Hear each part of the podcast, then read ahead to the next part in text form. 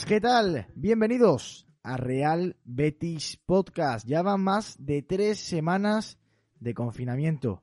¿Y para qué mentir? No resulta nada fácil. Y además, siendo sincero, uno echa de menos el fútbol, pero sobre todo a nuestro equipo, al Real Betis Balompié. Que no lo iba a decir, ¿eh? Una temporada prácticamente ya sin objetivos a día de hoy.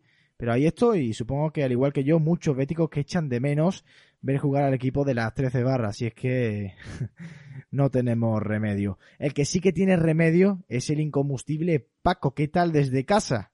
Pues nada, en el ya vigésimo día de confinamiento, pero no sé, que tú, yo el hecho de ya grabar contigo el podcast me, vengo arriba y parece que, que no está pasando esta, esta situación tan tremenda y me anima, me anima mucho poder verte, aunque sea por una pantalla del iPad y poder estar grabando en estos momentos. ¿Y cómo estás llevando el confinamiento? ¿Cómo va eso? Bueno, pues me imagino como todos los, españoles y en especial los verdes y blancos, aguantando, hombre. También es verdad que nosotros los béticos tenemos una especial capacidad de sufrimiento. Somos capaces de aguantar muchas cosas, así que bueno, utilizando esa capacidad que tenemos y aguantando el tirón. Pero bueno, esperemos que ya quede menos. Ya queda menos cuando empezamos a ver, son 20 días Hoy precisamente se ha anunciado que estaremos confinados hasta el día 26 de abril, hasta el, día 25 a las 12 de la noche que será sábado. Y bueno, y atento también a las noticias deportivas en cuanto a la posibilidad de celebrar competiciones y demás, como hablaremos. Y bueno, pues igual que todos los españoles, en fin, aguantando el tirón, Javier. A tope, aguantando y con muchas ganas de que eh, poder, de poder salir a la calle, disfrutar con los nuestros, con nuestros eh, amigos, con todos nuestros familiares, incluso solamente si quieres irte solo a un bar a tomarte una cerveza, pues también, pero siempre con la responsabilidad que, que eso conlleva, que, que, no estamos en casa por estar, que, que tenemos que ser, por supuesto, responsables, aunque poco tenemos ya de concienciar después de 20 días y creo que todos estamos respondiendo bastante bien. Para este podcast vamos a hablar un poco sobre la actualidad verde y blanca en el que en la que tenemos bastantes novedades y, bueno, hemos tratado de, esperar un poco más para eh, tener oficialidades del, club, de la liga, ver qué pasa y, ya que tenemos suficiente información, pues vamos para adelante con el podcast. Así que a continuación todo esto, pero antes, como siempre digo, no olviden suscribirse a nuestro iBox, Spotify, Apple Podcast, donde más les guste escucharnos y por supuesto seguirnos en nuestro Twitter, arroba Betis Podcast y sin más dilación, comenzamos.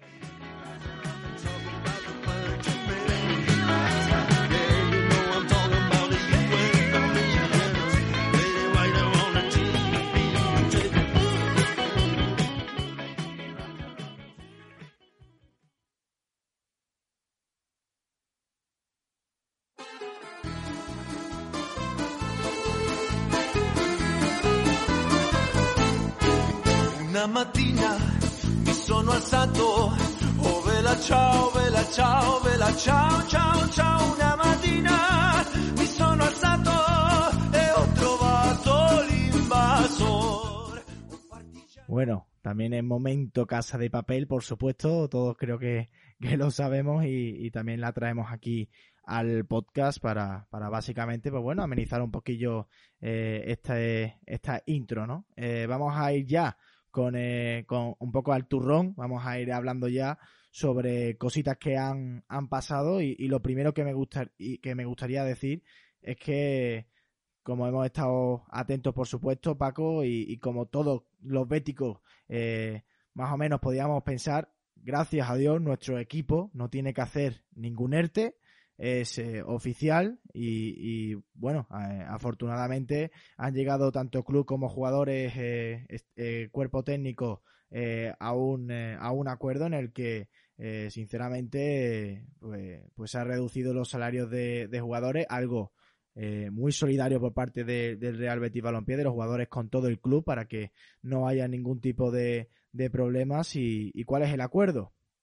Pues según explica el club verde y blanco, sería una reducción del salario de un 15% en caso de que se suspenda la, competición de manera definitiva y ya se contemplarían porcentajes mejores, eh, menores perdón, eh, en el caso de que acaba a puerta abierta o a puerta cerrada.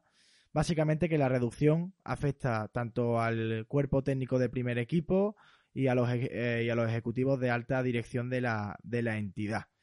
Hombre, Paco, ¿qué te parece a ti esta, esta medida, eh, este anunciamiento por parte del, del Real Betis Balompié, en la que, hombre, es que el ERTE afectaría a 430 trabajadores del Real Betis y a sus familias, por supuesto. Pues la verdad, Javier, me parece una noticia magnífica que haya podido haber acuerdo entre, entre jugadores y, y directiva en cuanto a, que, bueno, que sean, por supuesto, los que más ganan, los que tengan que tener esa reducción y el grueso de la plantilla con salarios normales, pues efectivamente no sufran un ERTE, que significaría pues ganar menos porque, como tú sabes, mediante el expediente de regulación temporal de empleo, lo que se cobra es el 75% de la base de cotización. En consecuencia, ir a un ERTE significa, sí, efectivamente, seguir obteniendo rendimiento del trabajo, pero, pero, menos, y sobre todo aquellos que están cobrando variables, dietas por desplazamiento, etcétera, con lo que supone una merma muy importante en, el salario de, del staff del Betis, ¿no? Con lo cual es una magnífica noticia para ese importante volumen de personal.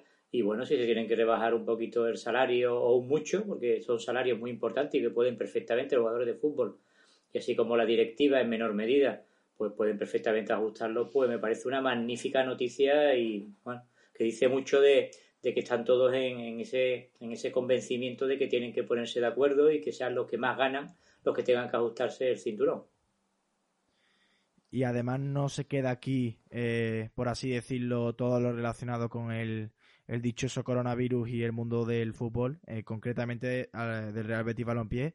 Y es que otra noticia es que el estadio Benito Villamarín se ha convertido en un centro logístico para recepción, elaboración y reparto de máscaras para el personal sanitario de Sevilla. ¿Esto qué quiere decir? Pues que más, con más de 200 voluntarios que, que bueno, que está compuesto por el movimiento solidario 3D Printers, el club, eh, debido a las instalaciones del estadio y demás, pues eh, trabajan eh, de manera altruista para suministrar mascarillas, importante esto, homologadas para toda Andalucía y ya se han repartido más de 10.000 mascarillas. cuando preguntan qué es el Betty, cuando preguntan por los valores de este club, mm, me parece que este tipo de, noticias, este tipo de actos, eh, creo que define muy bien lo que es el Betis, que no es solamente fútbol, no es solamente eh, un sentimiento, como muchos dicen, eh, no, es que el Real Betis Balompié va más allá, y es que son unos valores que más allá del fútbol definen a una persona, y es por ello por lo que de verdad que uno se siente orgulloso siendo bético, además leyendo y, viendo lo que hace el club ante, ante esta difícil situación. Sí, efectivamente, me consta que están haciendo una, una actuación ejemplar en cuanto a organización y ayuda, porque creo que todos tenemos que aportar nuestro ganito de arena, algunos quedándonos en casa para, para evitar contagiar a, a terceros, y por otra parte, el club está mostrándose absolutamente cooperativo con cualquier iniciativa en el que se puedan involucrar y que puedan echar una mano. O sea que efectivamente, como tú bien dices, eh, es para sentirse orgulloso de cómo está actuando el Real Betis Balompié y cómo no podía ser de otra forma, ¿no? En esta, en esta situación tan tremenda.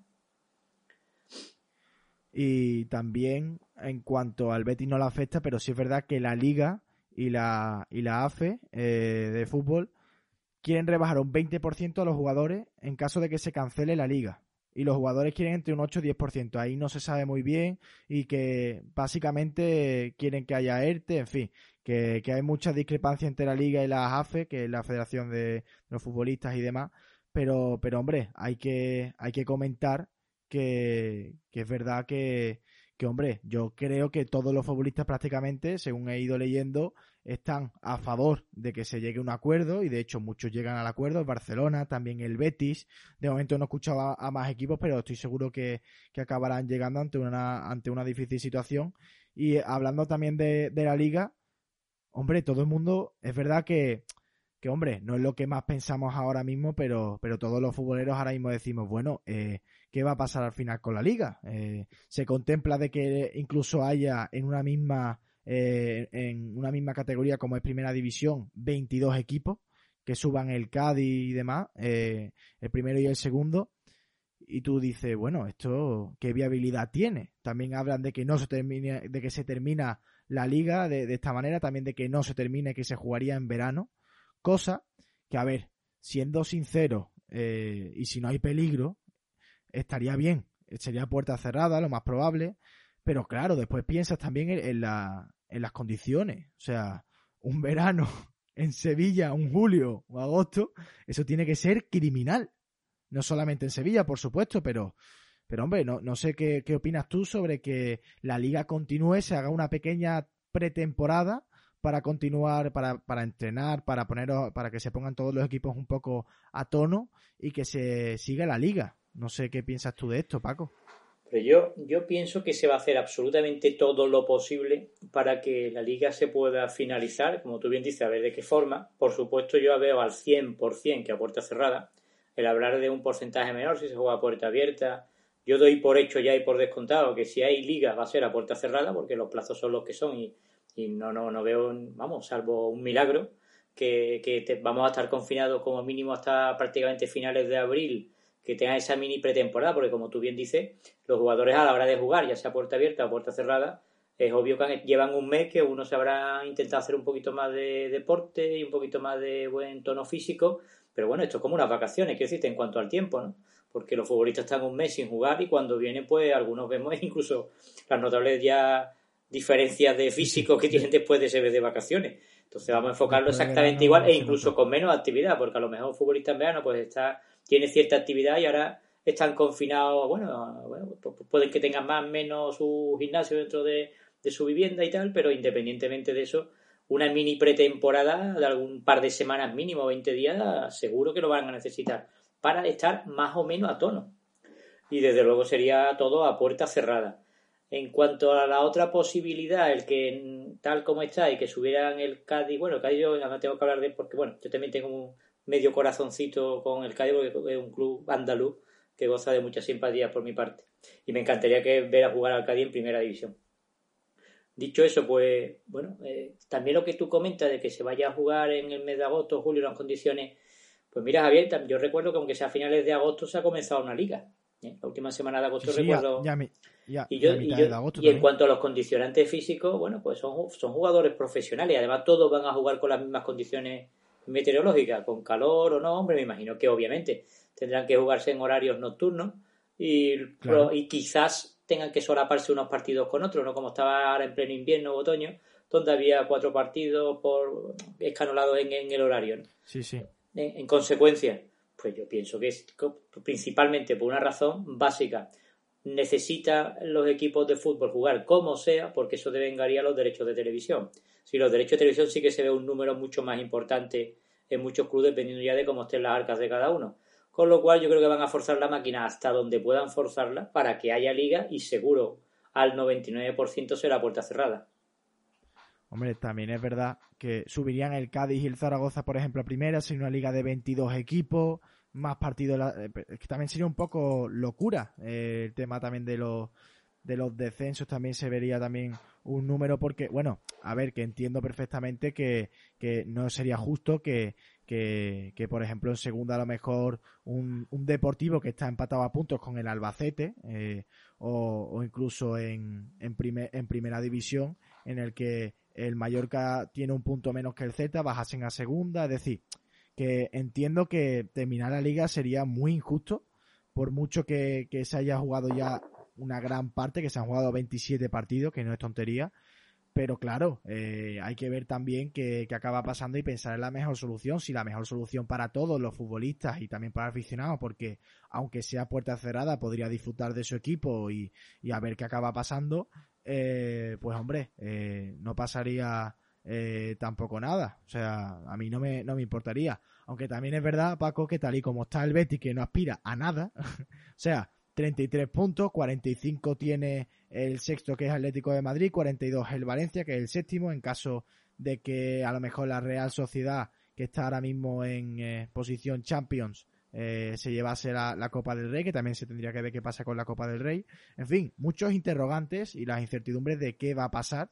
Pero la liga ya se está pronunciando y, por ejemplo, para la vuelta eh, de los eh, entrenamientos y, y, demás, ya ha comentado que, según escuché además el otro día en, en COPE, que hay un procedimiento que sería el plan a seguir a la hora de, de los entrenamientos, en la que habría un 15, habría un mínimo de 15 días de entrenamiento antes de la vuelta a la competición. Es decir, esa pretemporada que hemos estado hablando, la liga ya lo contempla y lo y asegura que tendría que haber un mínimo, no dice máximo, un mínimo de 15 horas. Y además, 15 eh, días, se ¿no? tendrían que realizar, sí, 15 días. eh, y, se te- y se tendrían que realizar la prueba del coronavirus a toda la plantilla y a las personas que convivan con todos los jugadores, es decir, con todo el entorno, porque tú a lo mejor convives en una plantilla y todos están sanos, pero a lo mejor te vas a, a casa de, de quien sea y, y te puedes contagiar, es decir, que se tendría que hacer a la plantilla y a todas las personas que convivan con los jugadores. Y cuerpo técnico, ¿cuánto? 70 y- cuán- ¿Con qué tiempo de antelación? 72 horas antes de volver a entrenar. Esto Claro, sería claro. 72 para asegurarse que todos los que se reincorporan están perfectamente eh, sanos y sin poder contagiar, porque, bueno, si ya se, imagínate que nada más una persona, siendo lo contagioso que es este virus, llega a- al vestuario y allí además que es que son eh, 30 o 20 y pico jugadores, eh, o 30 personas prácticamente en un vestuario, eh, también los entrenamientos con roces, sudor, evidentemente se acaba contagiando prácticamente una gran parte de la plantilla, si no todos. Entonces, claro, eh, eso es lo que se tendría que hacer y eso es la medida de prevención. ¿Qué pasa ahora si, si se da positivo? Pues se tendría que aislar inmediatamente al jugador positivo en un lugar apartado de la concentración, se tendrían que realizar pruebas de coronavirus a todo el entrenamiento, o sea, a todos los que conforman los entrenamientos y cuerpo técnico, las instalaciones con un proceso de, limpieza y desinfección eh, absolutos y se recomendaría la, la realización de controles médicos diarios constantemente para ver la evolución de los futbolistas. Más o menos esto es lo que ha comentado la, la liga en un documento en el que eh, con la situación general de, de- lo que estamos viviendo, cómo sería todo, en fin, que, que básicamente eh, sería así. Además también con la novedad de que no serían todos entrenando, sino que se trataría de dividir por grupos de ocho jugadores aproximadamente. Un grupo, tres grupos de ocho jugadores en los entrenamientos, que no sería todo de manera colectiva, todos a la vez. Eh, ¿Qué pasa? Pues, pues bueno, esto es lo que se, lo que se plantea. Todavía no es seguro que se vaya a, a reanudar la liga, se quiere y se, y se va a intentar por todos los medios, pero, pero es verdad que, que no, que no sería la primera liga ya que se suspende definitivamente, ya que el, eh, hace ya eh, un par de días, tres, eh, el jueves se supo de manera oficial que la liga belga no se va a acabar. Entonces el campeón es el Bruja de la 19-20 y, y es la primera y única liga que yo todavía conozco que toma esta medida eh, tan drástica ante, ante la crisis de sanitaria que estamos viviendo. Y puede que no sea la última, que, que se, se están barajando en, otras en otras ligas. Así que a ver qué, qué acaba pasando. Eh, es que por eso digo que, que ya que además han abierto un poco el melón y la liga belga no se va a acabar, eh, o sea, ya dices tú, mira, pues si no se acaba una liga, ya otras pueden decir, eh, pues hacemos lo mismo, ¿no? No sé. Sí, eh, efectivamente, ahora mismo está, yo creo que hay 50-50%. O sea, por un lado, ya te digo que yo me- me, inclino ahora mismo más por la posibilidad de que haya esos partidos a puerta cerrada, sobre todo ya te- para que se den esos derechos de televisión, que insisto es un tema económico que ahora mismo es lo que están barajando toda la, la sociedad anónima deportiva, todos los clubes de fútbol. Y por otra parte, también yo ya imaginando lo que tú estabas comentando, que tendría que ser efectivamente así, con una medida de control tremenda, hasta casi confinar los jugadores hasta que acaba la liga, porque aun cuando tú hagas muchos controles, cuando el jugador después eh, vuelva a su domicilio, el contacto que pueda tener con terceros. Y en todo esto también se, se- no sé, se me pasa por la cabeza con la escasez que hay a día de hoy de, de test de estos rápidos para, para la población y que como y, y la barbaridad de sanitarios que hablan de unos 15.000 y pico, unos 18.000, una, una auténtica barbaridad de estos héroes que están falleciendo a causa de contagio. Me parecería, y más futboleros que tú y que yo y que nuestros oyentes, pues con mucho empatamos. Pero me, resulta du- me resultaría duro pensar que sigamos teniendo un marco de que haya pocos test, que haya población que no pueda acceder a esos test, para que todos los futbolistas eh, relacionados con ellos, con todas estas medidas, y se implementen los test para jugar al fútbol. Y ya te digo que más que nos gusta el fútbol a nosotros, pero yo creo que hay que entenderlo. Entonces, yo creo que todo esto pasaría porque efectivamente se puedan conseguir un número de test significativo, no haya las carencias que hay a día de hoy, cuando estamos a principios del mes de abril, y si esas carencias se, se superan, sí vería con buenos ojos lo que estabas comentando de, esos controles tan tremendos y necesarios y para jugar a, aunque sea puerta cerrada, porque todos tenemos un mono de fútbol espectacular. Yo que sea puerta cerrada, pero por lo menos pensar que me siento con mi cervecita no, y no, nos vemos el partido de fútbol en la tele, pues la verdad es que... Pues, pero, pero dicho eso, insisto, me parecería frívolo y, una política que yo no desde aquí no, no, no apoyaría, y es que con la carencia actual que hay de test para para sanitarios que están en primera línea de, la batalla contra el virus y que de pronto ya estos medios, bueno, yo no lo, yo no lo vería lógico. Ahora, sí espero que aquí en breve plazo todo el mundo pueda acceder a esos test, sobre todo los que lo necesitan, y bueno, pues si pueda, ¿por qué no? Los futbolistas también, y puede haber ese control y se pueda celebrar un espectáculo como es el fútbol y otros espectáculos. Pero bueno, es un poquito lo que quería matizar, que a mí lo que yo veo que con los tiempos que y los tiempos tan ajustados que están ya, entre la pretemporada, que ya queda en mayo, junio, julio, que empiezan ya las temperaturas, agosto, en fin, lo veo, lo veo complicado. Aún así, yo estoy convencido que todo el mundo va a poner toda la carne en el asador para que pueda, se pueda cobrar por parte de, los clubes esos derechos de televisión. Totalmente, además eh, es importante lo que, lo que tú comentas, lo he dicho además al principio del, del podcast, que todos queremos que, que vuelva el, el fútbol y, y siendo totalmente eh, sincero, vamos, me encantaría y me haría muchísima eh, ilusión, pero también hay que decir que, que hombre, eh, hay que tener dos dedos de frente.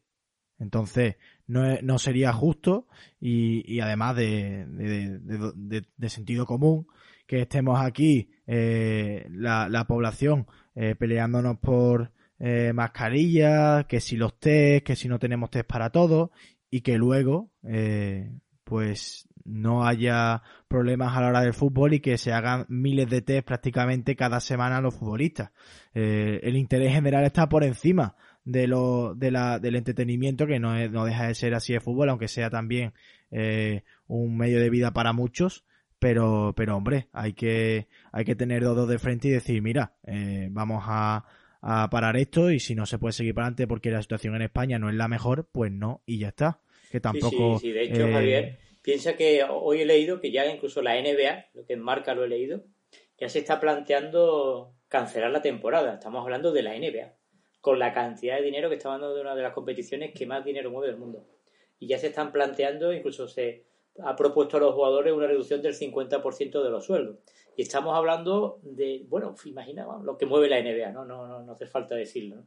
¿Esto qué quiere decir? Que yo creo que a nivel mundial con todas estas grandes competiciones, todos están planteando las mismas cuestiones y bueno, probablemente, salvo que haya, no sé, yo llamo milagro y que se pueda efectivamente poder controlar y que haya número de test y que se puedan celebrar a puerta cerrada, pues ya te digo, 50-50% de, de posibilidad en cuanto a que se puedan, después, aunque sea puerta cerrada, pues vamos a ver partidos de la NBA o de la Liga de Fútbol Española, italiana, alemana, en fin, a ver qué pasa a ver qué, qué acaba pasando. Es verdad que, que, hombre, todos queremos que vuelva, pero siempre hay que, hay que pensar en el, en el interés eh, por parte de toda la, la, población española, que estamos todos, eh, por así decirlo, puteados en esto. Eh, por supuesto, estar en casa es lo mínimo que, eh, que, tenemos que hacer y, ni, me, ni, me, puedo imaginar las personas que estarán sufriendo esta enfermedad en, en primera persona, ya sea que, que lo, lo, padezca o la, haya podido padecer y ojalá la haya superado sin problemas o incluso eh, familiares y, y demás. Y, y, por supuesto a esos béticos desde Real Betis Podcast les deseamos eh, una pronta recuperación y, ánimo y que de esto salimos todos y que este virus eh, lo tenemos que parar todos y lo que no puede ser es que por culpa de reanudar el fútbol o otras eh, u otras actividades deportivas volvamos otra vez al principio y eso es lo que no lo que no se debe consentir. Así que eh, hablando ya y terminando un poquillo de ya terminando un poco este este podcast Paco eh, comentar algunos de los rumores que hombre eh, uno ya lee mucho eh, con el móvil, que está cada dos por tres refrescando, viendo noticias, a ver qué tal, y se habla de que William Carballo tiene pretendientes. Yo no sé qué piensas tú sobre la posible salida de, de William Carballo, porque hay muchos béticos que dicen, hombre, eh, yo a William Carballo lo dejo salir del tirón y otros muchos que dicen, no, hombre, no. Además, por 30 millones es un precio ridículo cuando se hablaba que su cláusula podría, podría ser prácticamente de, de, de 100 millones. ¿Cuáles son los clubes que se están interesando? No son otros que el Leicester y el Mónaco. Esto es lo que eh, pues eh, pues eh, quieren hacerse con los, servicios de, este futbolista. Además, el Betis supuestamente, vamos, lo he ido leyendo, se, ha declarado como transferible y, habría que ver qué acaba pasando. Porque, porque hombre, claro, hay no solamente estos dos clubes, sino más. Pero hombre, Carballo llegó a Heliópolis, no vamos a olvidarlo, por 16 millones y otros cuatro en objetivo, vamos, prácticamente 20 millones. Y, y se necesitaría 10 millones más para, para adquirir el 20% de su, de su pase. Entonces, eh, no sé yo si se acaba siendo rentable incluso 30 millones. Entonces, a no ser que, que, sea por más dinero o no, es que, no sé, yo, yo la verdad que no lo vendería a William Carballo, Paco, siendo sincero. Yo lo mantendría y es verdad que ha estado lesionado y qué casualidad que el tiempo que ha estado lesionado, el Betis también no ha jugado muy bien y uno de sus principales fallos ha sido también a la hora de sacar la pelota, eh, contundencia atrás. Y, y, yo creo que William Carballo ayuda mucho al equipo. Y, y además con Rubi, que, que, es un entrenador que, que lo, lo, ha puesto de hecho en el sitio que está en Portugal, eh, al menos cuando lo hemos visto algunas veces, pues hombre, a mí me haría ilusión volver a ver a William Carballo la próxima temporada vestido de verde y blanco. No sé tú, Paco. Bueno, esto es la, la eterna disyuntiva de, hombre, si alguien diera 30 millones, bueno, que yo creo que el mercado está por encima. Yo veo complicado que puedan dar 30, pero vamos, si, efectivamente fuera así, estaríamos hablando de una plusvalía importante para, para el club. Pasa que estaríamos en la eterna disyuntiva de decir, mira, jugadores que en teoría tienen cartel, tienen bueno, un potencial ha demostrado buenos partidos, William ha hecho buenos partidos con el Betis, tampoco quizás con la, con la continuidad que nos hubiera gustado. Mm, eh, ¿Merece la pena venderlo? Y yo creo que esto la, la, respuesta es muy fácil.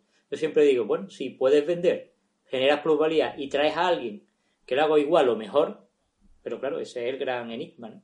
Una vez que has vendido, ¿cuál es el sustituto natural? Eh, hay que fichar a alguno por ese puesto. Eh, ¿Cuánto nos cuesta alguien con con prestaciones importantes y con carteles. Y yo creo que es la gran disyuntiva, Javier. Es muy difícil.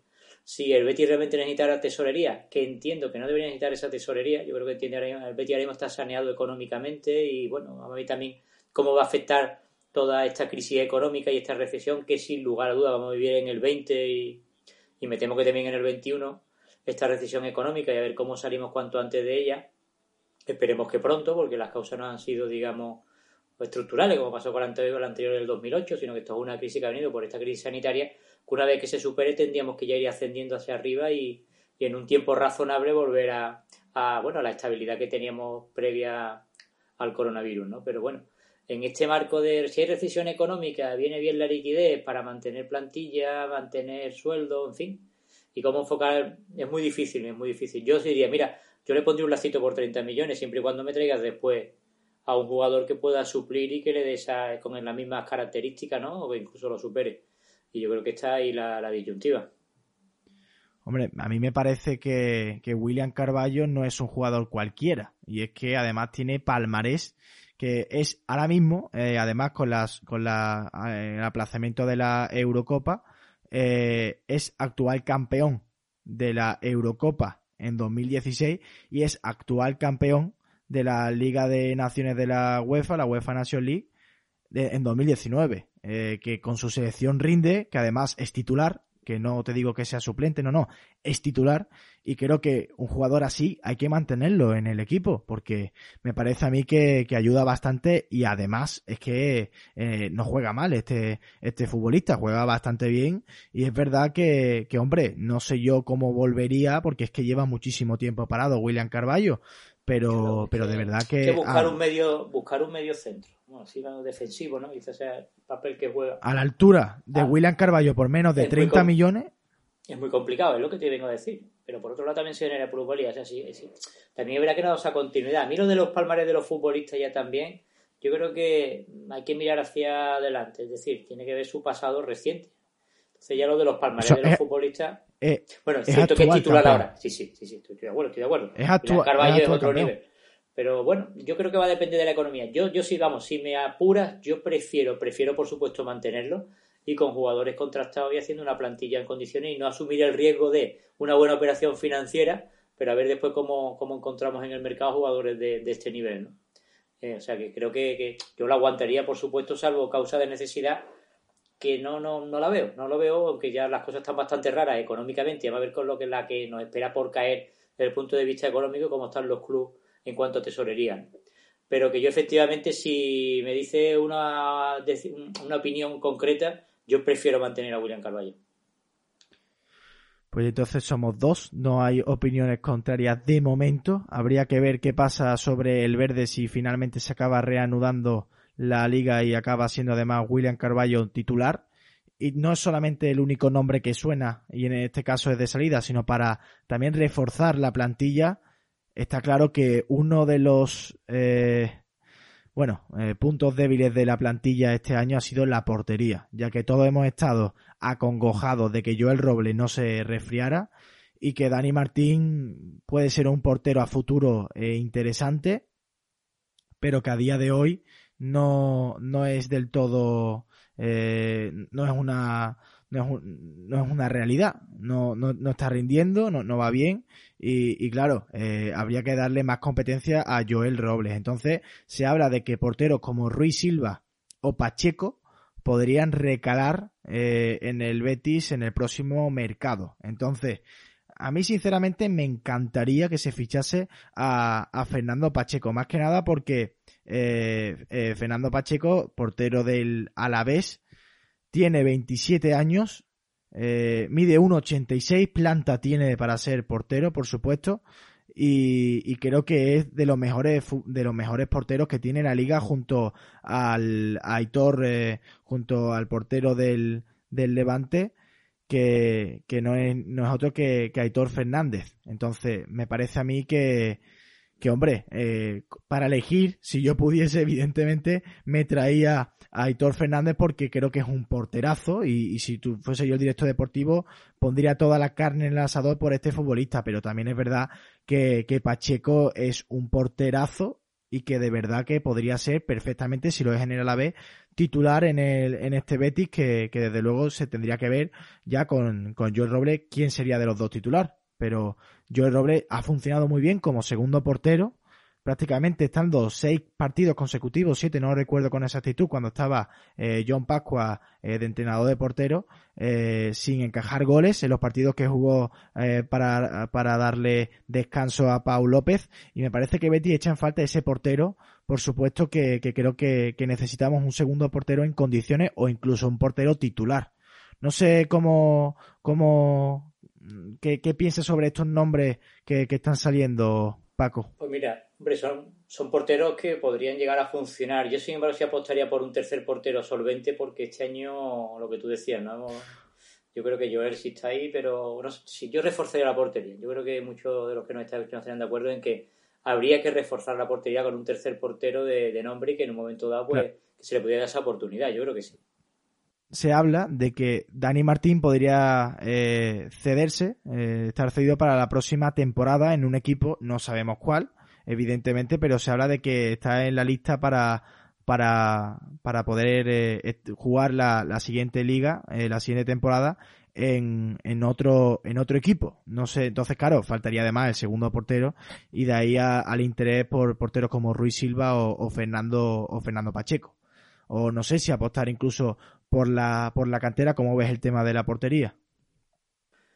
Pues te digo, yo sinceramente pienso que lo hemos pasado mal, lo que hasta la temporada hasta donde hemos llegado, no lo hemos pasado bien. Ha habido buenos partidos de Joel, ¿eh? tengo que reconocer que Joel ha tenido y nos ha salvado en tres, cuatro partidos de cuadra.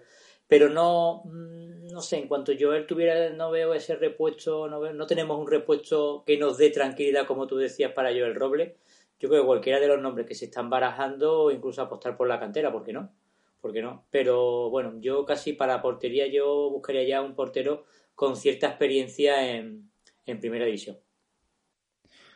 me parece a mí que, sería un, un acierto y, y ojalá que, que, el Betis acierte en el siguiente mercado porque visto lo visto, vamos, eh, sería una auténtica locura que hagamos eh, lo que queda aquí a final de liga, tendríamos que ganarlo prácticamente todo para poder eh, colocarnos en Europa, lo veo algo muy complicado. Y ya te digo, a mí esta temporada es verdad que ya no me, no me ilusiona nada, igual que a mí a muchos béticos, pero sí es verdad que se echa de menos el fútbol y sobre todo ver a, a nuestro, a nuestro equipo. Así que ya lo vamos a ir eh, dejando por aquí, pero por último, Paco, preguntarte eh, si pudieras, eh, imagínate, ¿eh? si, si pudieras eh, pensar ahora mismo, venga, eh, la liga continúa, el siguiente partido sería el derby en el Sánchez Piguán. ¿A ti te apetece? ¿Te apetece? ¿Te apetece dónde? Por supuesto que sí, que sí, que sí, aunque sea puerta cerrada, que, en fin, claro que sí. Yo, yo tengo un mono de fútbol espectacular, Javier.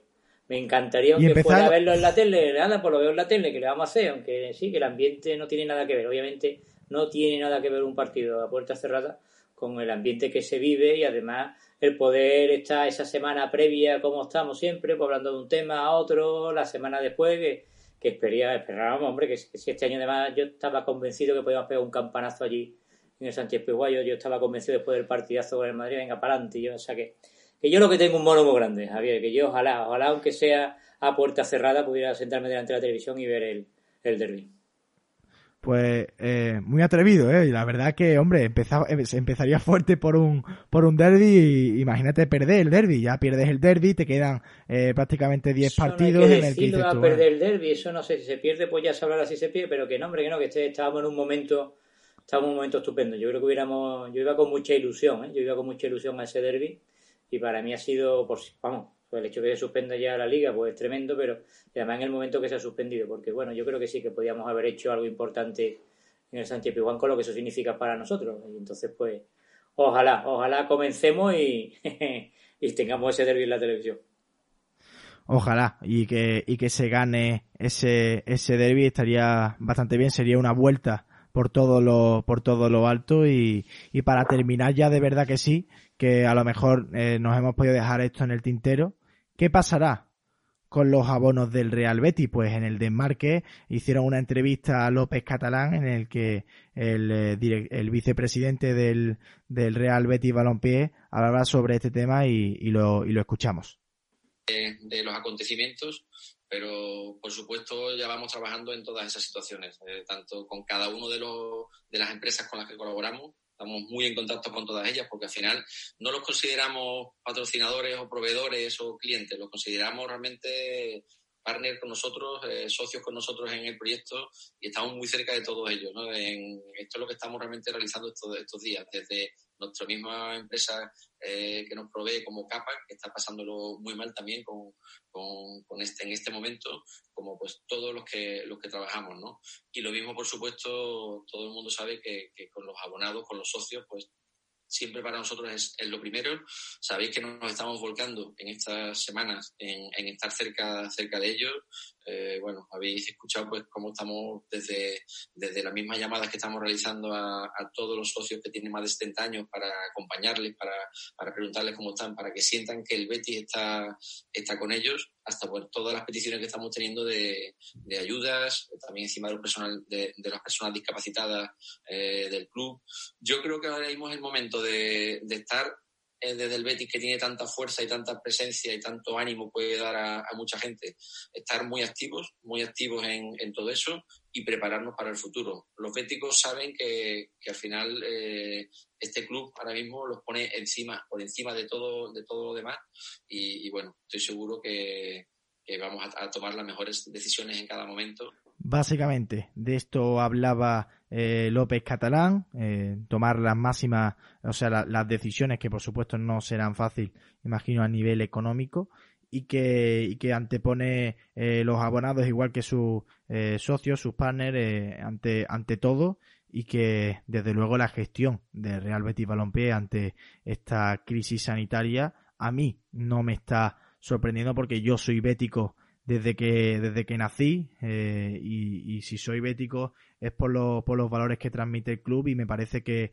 en estas situaciones se ven perfectamente cómo es el Real Betis Balompié y creo que desde las llamadas, como, como bien dice López Catalán, a, los socios mayores de 70 años, que me consta que se están haciendo, que, que hay eh, experiencias y, vivencias que, que, comentan y que, y que se están haciendo, y que además, pues, esa predisposición a ayudar esa solidaridad y, me parece a mí que eso es lo importante y acabar ya con López Catalán que, que, básicamente pues quería responder ante los abonados que podrían preguntar y demás algunos oyentes y, dejarlo aquí. Así que Paco aquí vamos a ir dejando ya el podcast. Muchas gracias como siempre. Gracias a ti Javier. Para mí estar en el podcast significa un poquito volver a la normalidad y cada vez que tenemos este ratito pues yo lo agradezco desde el confinamiento ¿eh?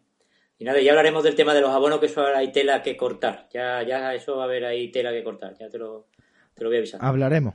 Sí, sí, hablaremos de, de los abonos y muchas gracias, ¿eh, Paco? Un fuerte abrazo. Así que nos vamos a escuchando muy pronto en el próximo podcast, creo ya, a no ser que haya eh, algo eh, excepcional, hablaremos íntegramente del Real Betis Balompié de la de esta temporada que todavía no ha concluido, al menos de momento, y que vamos a hacer un breve, bueno, un, un gran repaso sobre sobre lo que hemos eh, vivido esta temporada, que desde luego se podría se podría comentar y se podría tildar de de decepcionante, pero, pero bueno, eh, mucho ánimo a todo el mundo. Esperemos que este podcast les haya servido para entreteneros un poco, para amenizar este, este ratito junto a, a nosotros y nos escuchamos próximamente. Hasta entonces.